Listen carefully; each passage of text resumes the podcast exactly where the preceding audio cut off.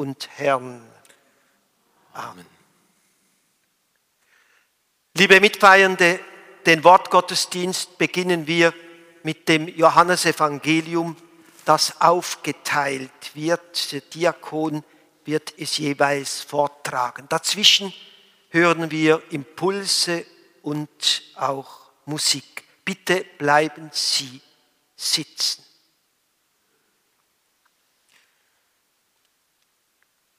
In jener Zeit hörte die große Volksmenge, die sich zum Fest eingefunden hatte, Jesus komme nach Jerusalem.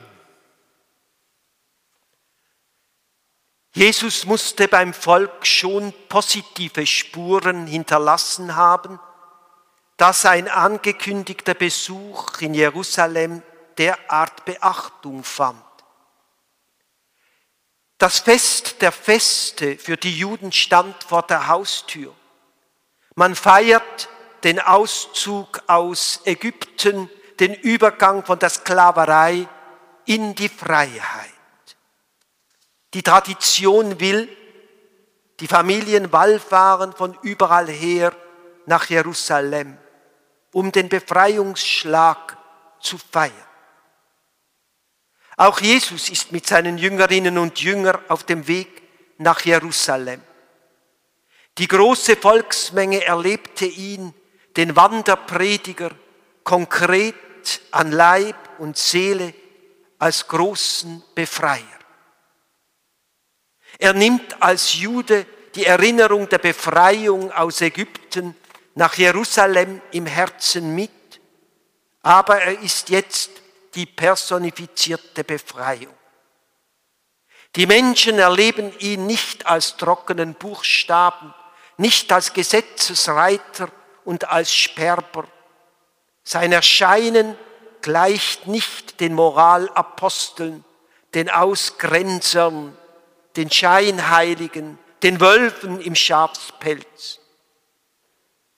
Gott ist in ihm kreativ und kreativ durch seine grenzenlose Liebe.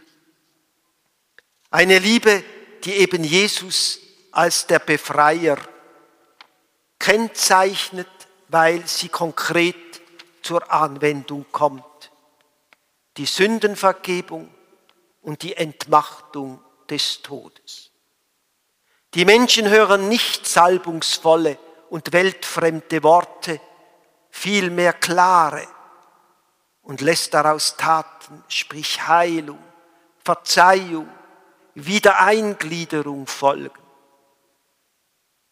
Er hat aber auch Menschen in seine Nachfolge gerufen. Nicht ihr habt mich erwählt, sondern ich habe euch erwählt. Sie und mich, um zu heilen, zu verzeihen, zu integrieren. Wer Nächstenliebe und Barmherzigkeit sagt, meint Gott. Da nahmen sie Palmzweige, zogen hinaus, um ihn zu empfangen, und riefen, Hosanna, gesegnet sei er, der kommt im Namen des Herrn, der König Israels. Hosanna. Wer so einen Menschen erleben durfte, der kann nicht anders als Hosanna rufen, der kann nicht anders als Halleluja singen, der kann nicht anders als empfangen, Einlass gewähren. Jesus wünscht nicht den ausgerollten roten Teppich, aber wessen Herz voll ist, dessen Mund, dessen Zeichen laufen über, beschwingend schwingende Palmen. Wir spüren geradezu die Begeisterung, die aufkommt, wenn der Geist erfüllte, der Menschenfreund, der Liebhaber des Lebens in Jerusalem einzieht. Hosanna, gesegnet sei er, der kommt im Namen des Herrn. Erwartungen liegen durch das singende Hosanna in der Luft greifbare Erwartungen, die sich an den Menschen erfüllen, die da sind und doch nicht leben, nicht leben dürfen. Der Hoffnungsträger auf dem Weg nach Jerusalem erfüllt aber mehr, als sich alle Zujubelnde vorstellen und ausmalen können. In großer Dankbarkeit dürfen wir uns der jubelnden Volksmenge anschließen. Alles, was wir heute und in der kommenden Woche im Verlauf des Jahres unseres Lebens feiern dürfen, ist nicht bloß nackte Erinnerung. Dies wäre zu schwach, zu blass. Der gegenwärtige Herr im Wort, in den Gaben von Brot und Wein, in der Schwester, im Bruder, ist Gegenwart Gottes. Daran sollten wir uns immer wieder erinnern, denn immer dort, wo die Ehre Gottes im Mittelpunkt steht, kann der Mensch aufleben. Jesus fand einen jungen Esel und setzte sich darauf, wie es in der Schrift heißt, Fürchte dich nicht, Tochter Zion, siehe, dein König kommt, er sitzt auf dem Fohlen eines, einer Eselin. Der Esel war dazu mal das unentbehrliche Lasttier, das Arbeitstier einfacher Leute. Bei uns heute eher ein Ziertier. Gott stürzt die Mächtigen, hoch zu Ross sitzenden, vom Thron und erhöht die Niedrigen auf einen Esel.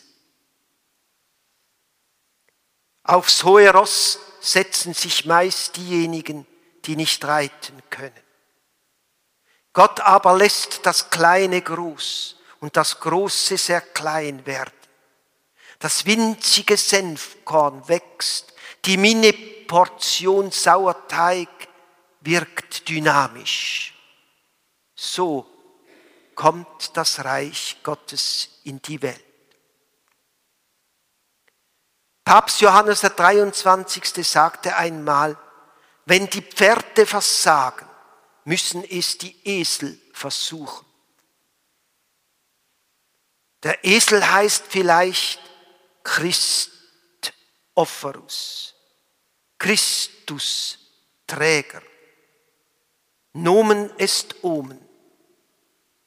Wenn nicht, dann liebe Miteselin und lieber Mitesel, machen wir uns nützlich für Gott und Mensch, dort, wo es meine Möglichkeiten zulassen. Und wenn es nur darum geht, jemand eine kleine Last ein Stück weit abzunehmen, denn auch der kleinste Stein ist ein unentbehrlicher Stein des großen Bauwerks. Denken wir daran, ein Mensch ist so groß wie seine Liebe.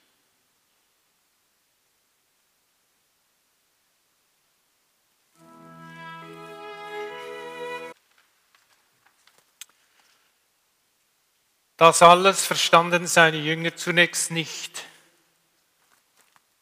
Als Jesus aber verherrlicht war, da wurde ihnen bewusst, dass es so über ihn geschrieben stand und dass man so an ihm gehandelt hatte.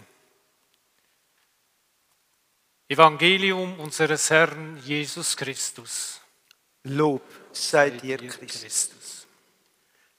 Liebe Mitfeiernde, im Leben ist es doch oft so, dass unverständliche Ereignisse, ja unverständliche Worte erst im Nachhinein einen Sinn bekommen.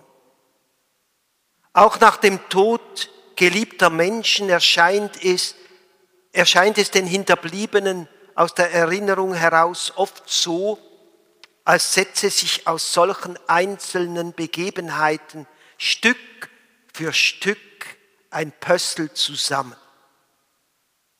Erst später zeigt das Gesamtbild dann vielleicht eine Erkenntnis, die uns weiterbringt, die uns tröstet und zu einer größeren Akzeptanz führt. für Jesu Freundinnen und Freunde, so beschreibt es dieses Evangelium, ergaben die letzten Tage mit Jesus in Jerusalem erst im Nachhinein einen Sinn. Wir dürfen nicht müde werden, die Erinnerung gemeinsam wach und lebendig zu halten. Dann können wir dem großen Heilsplan Gottes mit uns Menschen auch in Zukunft neue, neu entdeckte, neu bedachte Pösselteile hinzufügen. Denn sein Wort mit uns gilt und besteht über alle Zeiten hinweg. Fürchte dich nicht.